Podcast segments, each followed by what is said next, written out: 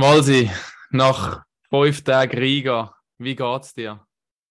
Ja, eigentlich geht es mir ziemlich gut. Meine Stimme ist noch ein bisschen am Leiden, weil wir äh, ja, ziemlich fest haben müssen mitsingen nach diesen Siegen gegen Slowakei, Tschechien und Kanada. Das war unglaublich. Gewesen, äh, und wer, wer den Walsi kennt, der weiß, dass er immer an vorderster Front ist, wenn es ums Mitsingen geht. ja, das stimmt. Also ich bin der Karaoke-Bar an vorderster Front und ich bin natürlich auch im Stadion an vorderster Front. Gewesen.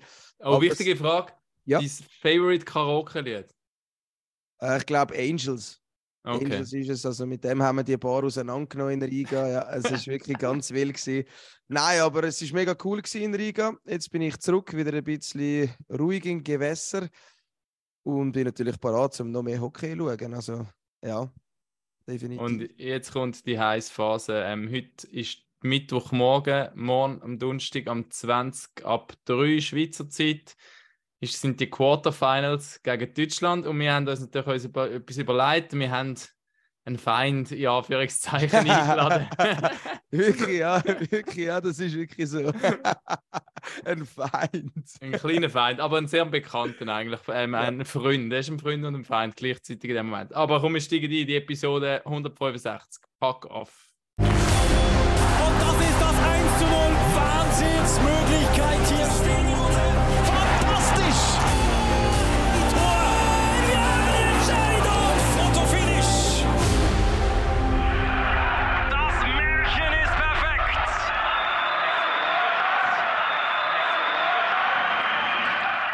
Und dann, da ist er. Herzlich willkommen. Er ist quasi der Benny Thurnherr vom deutschen Eishockey. Er ist zusammen mit Rick Goldmann wie Heinz Günther und Stefan Bührer bei uns im Tenniswahn. Hier ist Basti Schwele. Herzlich willkommen bei Packoff. Ja, schönen guten Morgen euch. Äh, Im Übrigen, ihr hättet mich nicht einladen müssen, ihr wolltet mich einladen. nee, es ist, es ist, uns eine Ehre, mit dir hier sprechen zu können. Hallo Basti. Äh, ich hoffe, die, ist mir eine Freude. hoffe, dir geht's gut. Du hattest ja einen richtigen Kommentatorenmarathon hinter dir gestern. Zuerst Deutschland am Morgen, dann ging es weiter mit den USA. Am Abend habe ich gar nicht äh, bei euch geschaut. Auf Sport 1 hast du noch Schweiz-Lettland gemacht? Nee, das war nicht der. Ah, ich okay. habe noch Finnland, ich habe noch das äh, Finnland-Dänemark-Spiel. Ah, also drei Spiele drei an einem Tag. Drei Spiele. ist, ist das Arbeits, ähm, arbeitgebertechnisch okay? als Freiberufler dürfen sie alles machen mit dir, was du willst. Nein, äh, es sind jetzt, es ist echt relativ hart. Es waren jetzt, glaube ich, 28 Spiele in zwölf Tagen. Also wow. und äh, schön in der, in der, wir sagen immer schön die Legebatterie. Wir sind ja mal wieder nicht vor Ort, sondern wir sitzen leider nur in München. Äh, da sitzt äh, 14 Stunden in diesem 2 auf 2 Quadratmeter Kästchen ohne Klimaanlage, ohne irgendwas. Und Spaß sieht anders aus. Gut ist nur, dass es Eishockey ist und dass es eine WM ist. und, und mit deinem Partner natürlich, mit Rick Goldmann, wo du vor allem die deutschen Spiele auch kommentierst, ihr seid da ja wirklich ein, ein Dream-Team, oder? Also ich, ich liebe es, immer euch zuzuhören. Also es ist schön, dass uns noch jemand zuhören möchte, weil wir machen es jetzt schon so lange, dass wir uns selber denken, ey, dass, dass, dass das noch jemand anhört, den Quatsch, den wir da jedes Mal machen. Äh, nee, es macht mit, der Rick und ich sind super aufeinander eingestimmt. Das passt jetzt wirklich seit Jahren. Ähm, wir wundern uns selbst immer wieder, dass wir auch immer noch so auf dem gleichen Eishockey-Level sind. Das heißt, wir sehen das Spiel immer ähnlich. Und ähm, es ergänzt sich weiterhin ganz gut. Also der eine spricht dem anderen nicht rein, außer wenn ich wieder zu euphorisch bin und Rick seine Sätze abschneide, dann ist er kurz sauer. Aber das haben, ist auch schon äh, gewohnt mittlerweile. Das passt schon alles. Und äh, ja, wir haben halt weiter Bock auf Hockey. Es ist einfach unsere Leidenschaft und da kommen wir nicht weg von. Und also, wer jetzt Basti immer noch nicht kennt, also hier noch ein kurzer Abriss. Basti war selbst mal Eishockeyspieler, ganz ehrlich, das wusste ich lange nicht. Ich kannte dich wirklich nur als Kommentator und aus der Medienwelt, bis ich dann mal auf irgendeinen Artikel gestoßen bin. Also du warst früher selbst äh, Hockeyspieler, bist dann ins Medienbusiness Sportjournalist und dann eben Kommentator, vor allem Eishockey, aber auch wer Dart schaut, ähm, bist, bist, bist du immer an vorderster Front. Und wer mal Basti noch wirklich erleben will, der kann auf YouTube äh, Basti Schwele eingeben. Da gibt es ein paar sehr, sehr witzige Videos, wo man auch diese Leidenschaft, die du eben erwähnt hast, wirklich sieht.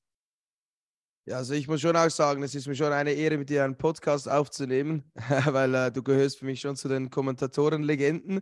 Und äh, ich bin selbst Kommentator und äh, selbst auch ähm, ein bisschen emotional, um das äh, Linde auszudrücken. Also deshalb höre ich dir und Rick wirklich sehr, sehr gerne zu. Also muss ich wirklich sagen, das macht dich sehr, sehr cool und auch bei den äh, Dart-WM und so.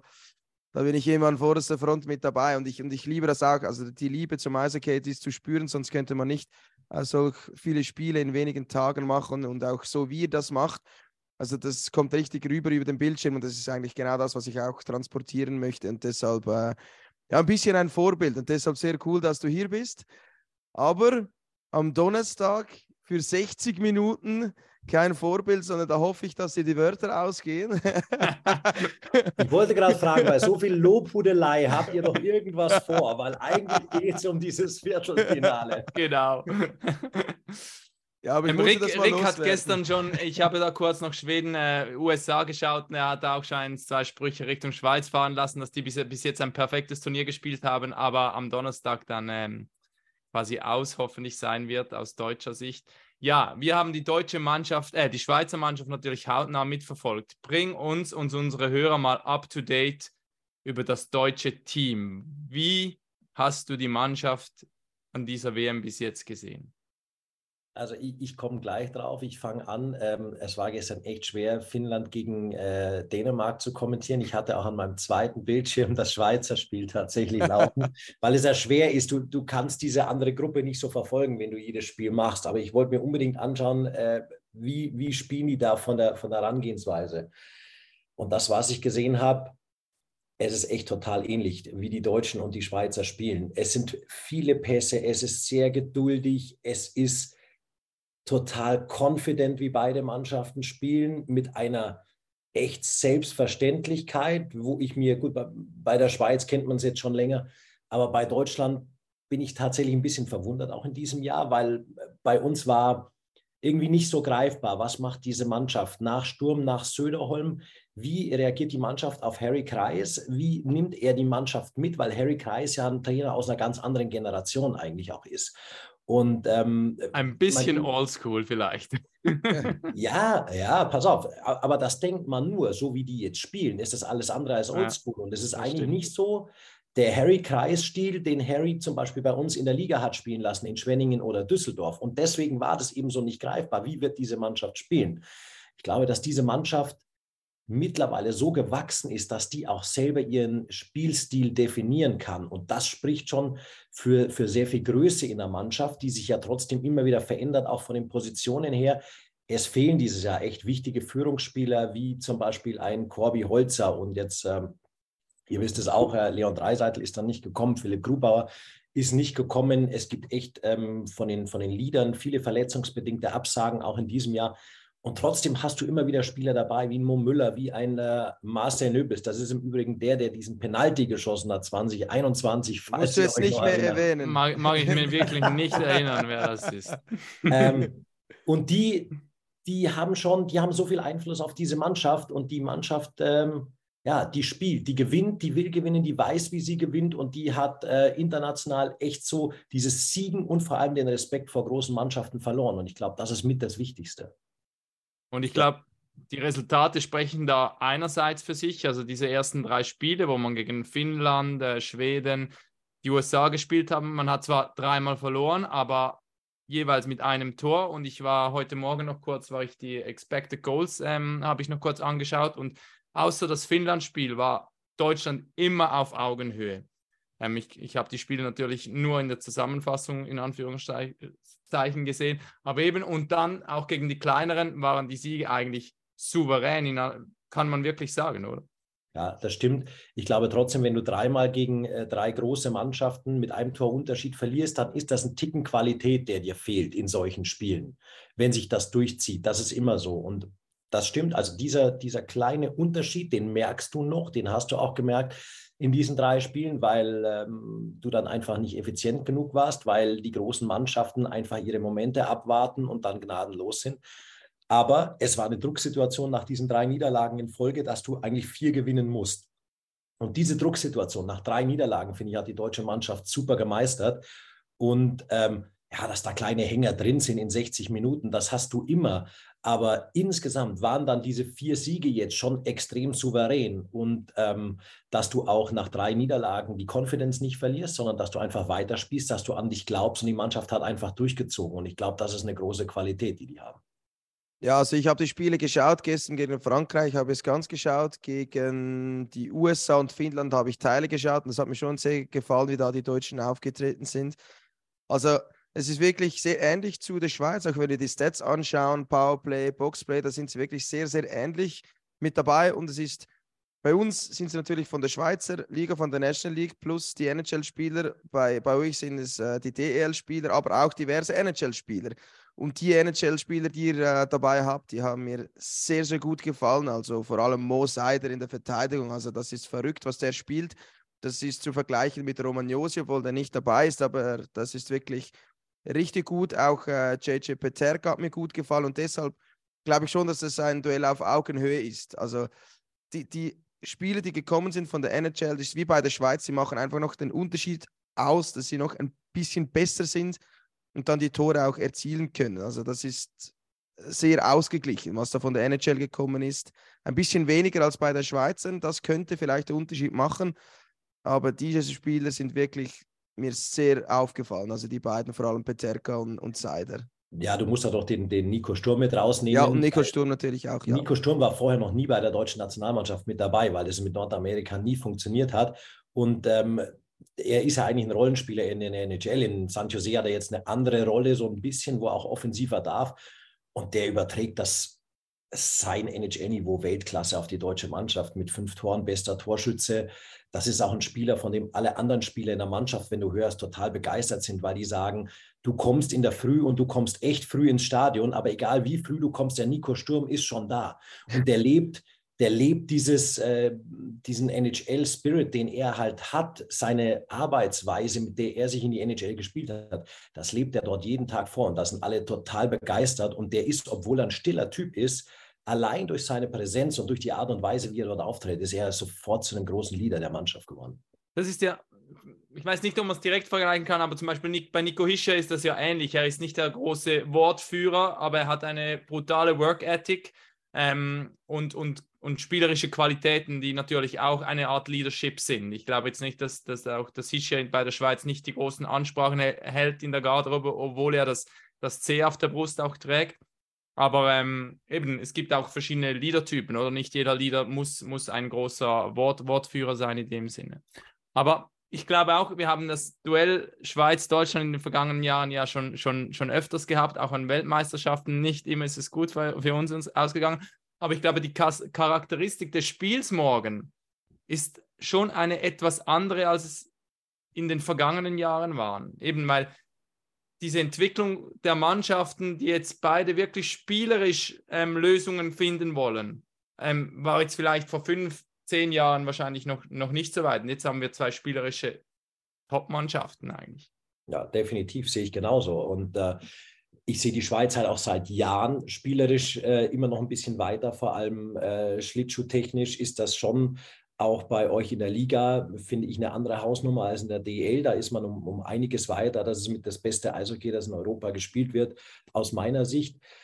Ähm, ich finde, es gibt auch so viele Vergleiche in dieser Mannschaft, die du super ranziehen kannst. Ähm, es ist, ähm, Andres Ambül, der eine Wahnsinns-WM spielt. Gut, das spielt er immer, der ist, ist äh, tatsächlich, also den hebe ich auf einen ganz anderen Sockel. Der Typ ist einfach sensationell und Wahnsinn. Aber genauso hast du das bei uns mit Moritz Müller, der äh, jetzt 37 Jahre alt wird und der wieder so eine Leaderrolle einnimmt, der sogar als Verteidiger mittlerweile scored, weil er eben auch die Sicherheit bekommt von einem Mosaida an seiner Seite und auch der spielt ein Weltklasse-Turnier. Und dann hast du so Überraschungsspieler. Ich glaube, bei euch ist das ähm, kann man Marco Miranda da einfach hernehmen. Definitiv, der scored ja. bei seiner ersten Weltmeisterschaft, der jetzt nicht so eine große Breakout-Season hatte, aber da hast du in Deutschland äh, Wojtek Stachowiak, der eine Wahnsinnssaison in Ingolstadt gespielt hat, den kein Mensch auf der Rechnung hatte und der wirklich die Überraschung bei Deutschland in diesem Turnier ist, der scored einfach in der Nationalmannschaft weiter, als hätte der international nie was anderes gemacht. Und das sind so ein paar Spielertypen, Typen, so Einzelcharaktere. Und ich finde, das passt, das ist so ein echtes Match auf dieses Spiel. Du hast so viele ungleiche Gemeinsamkeiten irgendwie, die sich zu so einer Symbiose ergeben. Und deswegen glaube ich, das wird einfach ein, ein, ein Megaspiel. Also ich bin jetzt schon schwer begeistert auf dieses Viertelfinale. Ja, also ich bin auch schon heiß auf dieses Spiel und ich glaube wirklich, das wird sehr, sehr ausgeglichen. Also was vielleicht ein Vorteil sein kann bei den Schweizern, wirklich die, die Score, die sind sehr ausgeglichen. Viele Spieler konnten schon scoren, bei den Deutschen allerdings auch.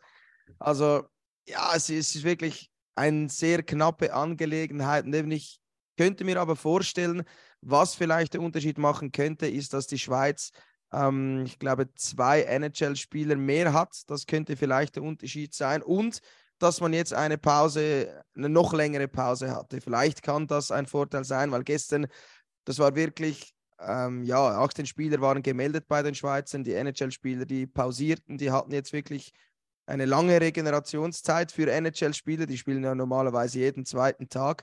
Also die können jetzt voll ausgeruht auf dieses Viertelfinale kommen und ich habe das Gefühl, dass die Schweizer noch ein bisschen besser sind als letztes Jahr, dass man auch ähm, ohne Niederlage durch die Gruppenphase gekommen, aber dann war wie das Pulver verschossen.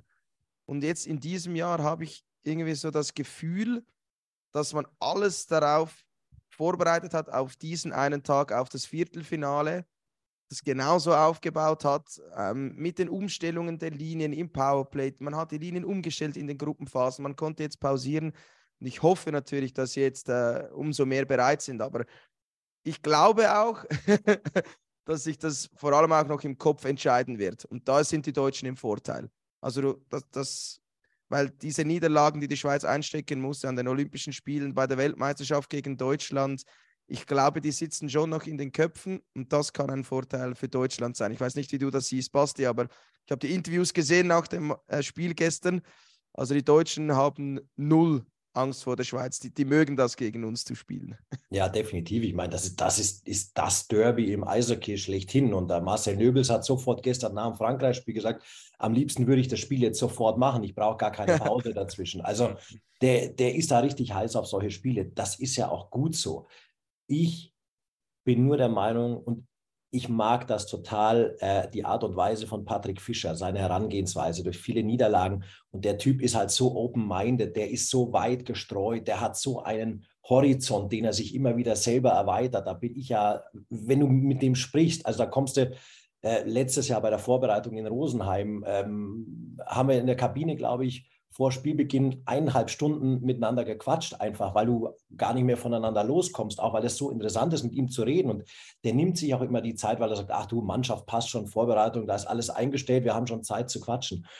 Und ich bin immer wieder begeistert von seiner Herangehensweise an eine Mannschaft, an einzelne Turniere, aber der sieht halt auch das große Ganze. Und ich glaube, insgesamt auch durch die Finalniederlagen hat die Schweiz jetzt schon das Verlieren gelernt, um dann großen Sieg zu machen. Und ich äh, befürchte tatsächlich für Deutschland, dass die Schweiz in diesem Jahr so insgesamt äh, für das ganz große Ding noch einen Schritt weiter ist. Und ähm, insgesamt, es wird ein knappes Ding. Ich fürchte aber, dass die Schweiz wirklich insgesamt die homogenere Mannschaft ist, die in diesem Jahr vielleicht dieses eine Tor mehr erzielen könnte. Ähm, Walsi, noch zu deiner Aussage. Ich weiß, was du meinst, aber ich bin auch nicht mehr ganz auf, auf, auf, dieser, auf dieser Schiene, weil ich glaube eben das Mindset, das, das Fischer verkörpert, das hat er ja seit Antritt seines Amtes, ich will Gold, das haben wir ja oft belächelt. Da kommt jetzt einer und, und, und spricht von der Goldmedaille, aber ich glaube, er hat das inzwischen so fest auf die Spieler übertragen und diese neue Generation Spieler, auch eben angeführt von einem Fiala, von einem Hischer, die ein absolutes Selbstverständnis davon haben, dass sie gewinnen wollen. Die gehen jetzt nicht, die gehen in dieses Spiel und wollen gewinnen, während es vielleicht in der Vergangenheit mal Spiele gegen Deutschland in, in so einer solcher Situation gegeben hat. Da wollten sie nicht verlieren, oder? Weil, weil man das Gefühl hatte, man, man sei der Favorit. Und ich glaube, dieses Mindset hat sich grundlegend in der, in der Schweizer Mannschaft schon auch verändert. Darum. Ja, äh, ein bisschen, aber wann haben wir dann zuletzt ein Co-Spiel gewonnen? Ja, ja. ja aber, aber also, glaube, das ist, also, also letztes schauen, Jahr haben wir das auch gedacht. Wir, dachten, wir schauen immer gerne, aber wir schauen immer gerne auf so Statistiken und schauen immer gerne auf so Spiele, die waren. Aber ich glaube, die Spieler sind schon, sind schon in diesem Jetzt und Gerade. Und da spielt sage ich dir, äh, bei diesem Mindset, das so Profisportler mittlerweile haben, auch diese Gewinnermentalität, da spielt ein Spiel, das vor einem Jahr gespielt wurde oder vor zwei oder vor drei Jahren, das spielt bei denen keine große Rolle mehr, weil das ist abgehakt, das ist vorbei. Und deshalb glaube ich, dass die schon äh, frei von solchen Sachen in dieses Spiel gehen werden. Ja, also ich glaube nicht einmal einfach das Spiel, sondern der Gegner Deutschland. Ich glaube, das löst bei den Schweizern etwas anderes aus. Also das ist schon so ein Derby, dass du eigentlich im Schweizer Verständnis immer gewinnen musst. So, also habe ich das Gefühl. Im deutschen man, Verständnis auch. Ja, aber wir schauen so auf die DL, habe ich immer das Gefühl, sehr viele Leute und sagen, ja, die DL, ähm, die National League ist viel besser als die DL. Aber das stimmt nicht aus meiner Sicht. Also die Deutschen spielen sehr gutes Eishockey und wenn man da noch das Gefühl hat, wir sind sehr viel weiter als die Deutschen, dann hat man definitiv das falsche Gefühl aus meiner Sicht. Also ich finde, das eine, eine gute Liga. Es sind schon Spiele gekommen aus der DEL.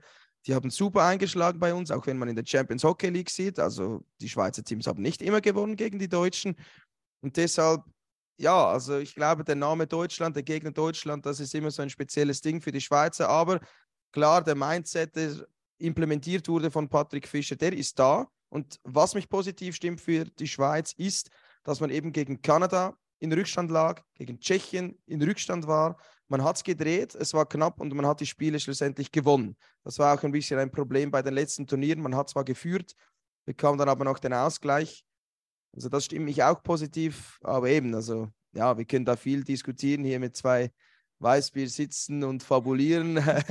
Am Donnerstag werden wir dann wahrscheinlich überrascht sein. Es gibt ein 5-0 für die eine oder andere Mannschaft. Wir wissen nicht. ich nicht. denke nicht. Ich das glaube wirklich, es wird wieder, wieder ein One-Goal-Game. Ja. Könnte ich mir vorstellen. Einen Punkt will ich noch ansprechen. Torhüter. Ähm, bring uns da ein bisschen up to date. Ich nehme an, Deutschland wird mit, mit Matthias Niederberger wieder ähm, ins Spiel starten. Was, was erwartet da die Schweiz? Ich kenne ich, ich kenn seine Stats und so, aber ich, ich kann ihn wirklich nicht beurteilen. Ja, auch, auch das hat sich jetzt geändert unter Harry Kreis, dass er wirklich auf eine, auf eine klare Nummer 1 setzt im ganzen Turnier. Dustin Strahlmeier hat nur ein einziges Spiel bekommen, den Rest hat Matthias eigentlich durchgespielt, wo auch viele sagen, hey, international mittlerweile mit, mit der Belastung und so ist ein hartes Ding. Der Matthias hat die letzten drei Jahre in Folge jeweils die Meisterschaft gewonnen. Das heißt, er hat jede Saison komplett durchgepowert, wo du dir auch dachtest, boah, spielt er überhaupt die WM, äh, packt er das? Aber das ist ein, ein sehr drahtiger Torhüter, der extrem fit ist und ich glaube, da laufen gute Absprachen zwischen Harry und Matthias, der immer fragt, du, wie schaut's aus, kannst du, willst du? Und der Matthias will auch eigentlich immer. Er ist national mit Abstand der beste Torhüter in der deutschen Eishockey-Liga über die Jahre hinweg jetzt, äh, Matthias. Ich finde, in, bei dieser WM musste er noch gar nicht so glänzen. Ähm, gegen die großen Nationen also haltbare Tore sage ich nicht. Die haben da echt so ein paar Tore kassiert, vom eigenen Mann zweimal abgefälscht. Einmal gab es einen Vierertunnel äh, durch vier Beinpaare hindurch, den er nicht gesehen hat und so, wo er vielleicht nicht glücklich aussah, wo er aber, glaube ich, die, die Pucks nicht halten konnte. Und er gibt der Mannschaft enorm Stabilität hinten. Er hat ein paar wenige große Saves gehabt. Aber ich finde sowieso, ähm, die Torhüterposition, die wird jetzt eine, ganz klar in so einem Viertelfinale. Bislang hat die deutsche Mannschaft aber noch gar kein großes Goaltending, finde ich, gebraucht.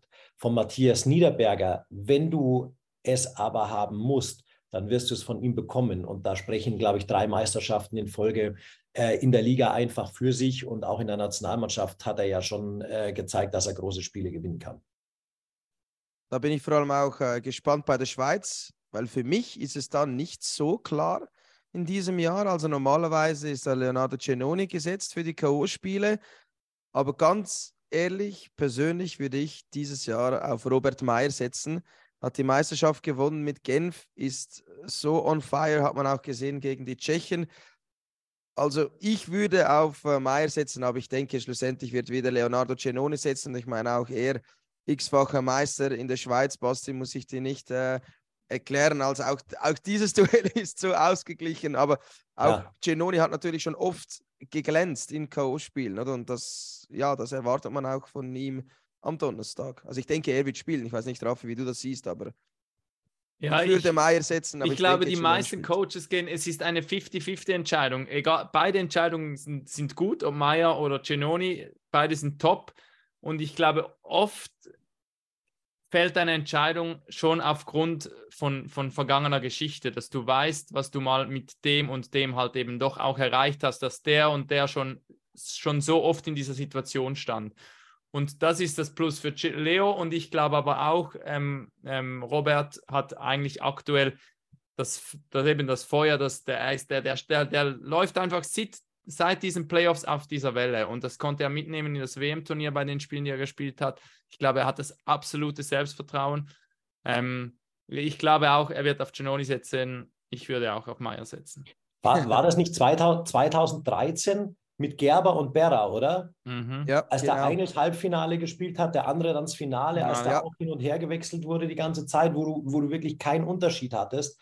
Das war natürlich schon auch krass. Also deswegen, also ich bin, wir waren echt überrascht, dass die ganze Zeit bei uns äh, Niederberger drinsteht, dass der, dass der diesen Marathon äh, so durchsteht. Aber also da gibt es jetzt, spätestens nach diesem Frankreich-Spiel, nach dem letzten, als wieder Niederberger drinsteht, gibt es bei Deutschland keine andere Wahl mehr, dass Matthias Niederberger die klare Nummer eins bei diesem WM-Turnier ist. Ich sehe es aber auch bei euch, ähm, das ist echt eine 50-50-Chance. Und ich glaube auch, egal, wen, wen die Schweiz da reinstellt, dass du zweimal exzellentes Tor, äh, Torhüterspiel bekommen wirst. Ja, das habe ich schon auch das Gefühl. Also egal, wer bei der Schweiz spielen wird im Tor, der, der wird eine sehr, sehr gute Leistung zeigen. Also weil, ja, die beiden spielen wirklich auf sehr hohem Niveau. Die schon die ganze Saison, Genoni sowieso Meier Meister geworden. Also auf der Torhüterposition, da haben wir definitiv ein Luxusproblem. Äh, Jetzt brauchen wir noch Tipps, oder? Walsi, beginnst du? Ich soll beginnen. Ja. ja, ich tippe natürlich auf die Schweiz. Ähm, ich sage 4 zu 2. Basti? Basti? ich, muss auch, ich muss auf Deutschland äh, tippen. Ich sage äh, 2-1 Overtime. Oh, wow. Und ich glaube, ein richtig geiles Spektakel, Offensivspiel 5-3 Schweiz. Uh. Aber es wird definitiv ein heißer Tanz und äh, ja, ich freue mich sowas von. Ja, ich freue mich definitiv auch. Am Donnerstag ist die Spielzeit ist jetzt auch bekannt. Äh, 20 nach 3 haben wir das schon erwähnt zu Beginn des Podcasts. Ja, glaube ich, aber 20 nach 3. Natürlich auf MySports. Wer Basti hören will, der muss zur Konkurrenz zu Sport 1 empfehlen wir äh, nur teilweise, wenn die Schweiz ein Tor schießt, um zu hören. Ansonsten bei uns okay. bei MySports. Das, das, das, ist schon okay. ähm, nein, also ich, ich wünsche dir sehr viel äh, Spaß natürlich auch beim Kommentieren. Also du wirst wahrscheinlich da emotionsgeladen sein wie immer und heiß sein. Ich weiß nicht, ob du überhaupt einen Stuhl brauchst für dieses Spiel oder ob ihr steht da in der Kabine 60 Minuten. Ist, in dieser Kabine ist es schwer zu stehen. Ist schwer zu stehen. also ich, ich freue mich. Gibt es denn so ein Ritual zwischen dir und Rick, das ihr irgendwie immer macht oder keine Ahnung, keine Ahnung, so eben ihr also habt schon so viel zusammen erlebt, ähm, schon so viele, viele Spiele zusammen kommentiert. Was, was gibt es da was? Ja, so ein richtiges Ritual gibt es nicht. Es ist immer, er kommt ja immer knapp. Also ich fange ja meistens schon ein Spiel an. Ja, der, der muss vorher Studio machen, deswegen, und das Studio ist 200 Meter entfernt oder 300 und der hat so einen E-Roller und dann muss der immer rüberfahren. Wenn er im Studio äh, fertig ist und kommt dann immer irgendwie zwei, drei Minuten, nachdem ich schon drauf bin. Und dann kommt er rein und dann gibt es eigentlich immer nur einen blöden Blick zwischen uns oder irgendwas oder irgendeine Grimasse und dann lasse ich den erstmal durchschnaufen, weil er echt immer außer Atem ist. Der muss dann die Treppen noch hochrennen und alles.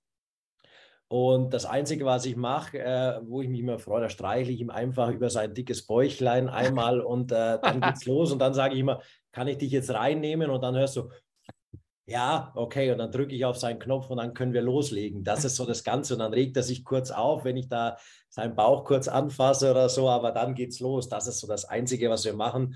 Ähm, wir sprechen uns halt vorher schon ab. Ähm, wir telefonieren am Vormittag und sagen so, das sind die Themen. Er sagt mir, du, im, im Studio möchte ich auf das eingehen. Äh, such du dir was aus, äh, mit dem wir dann aufmachen. Und das ist so unsere Absprache. Und dann sagen wir aber bei solchen Spielen, sagst du mal, hey, komm, da brauchst du dir nichts vornehmen. Lass einfach dieses Spiel entscheiden, was wir hier machen. Und ich glaube, das ist auch dann mitunter immer das Beste. Definitiv, so ist es. Also wir freuen uns, glaube ich, alle auf Donnerstag. Wir sind bereit. Basti, vielen Dank. Ja. Hast du ich danke euch. Dir Zeit danke, genommen. Basti, dass du dabei warst. Ähm, in dem Sinn wünschen wir dir ein gutes Spiel. Viel Spaß beim Kommentieren. Euch auch. Hopp Schweiz und Dankeschön. Fuck off. Und das ist das 1 zu 0.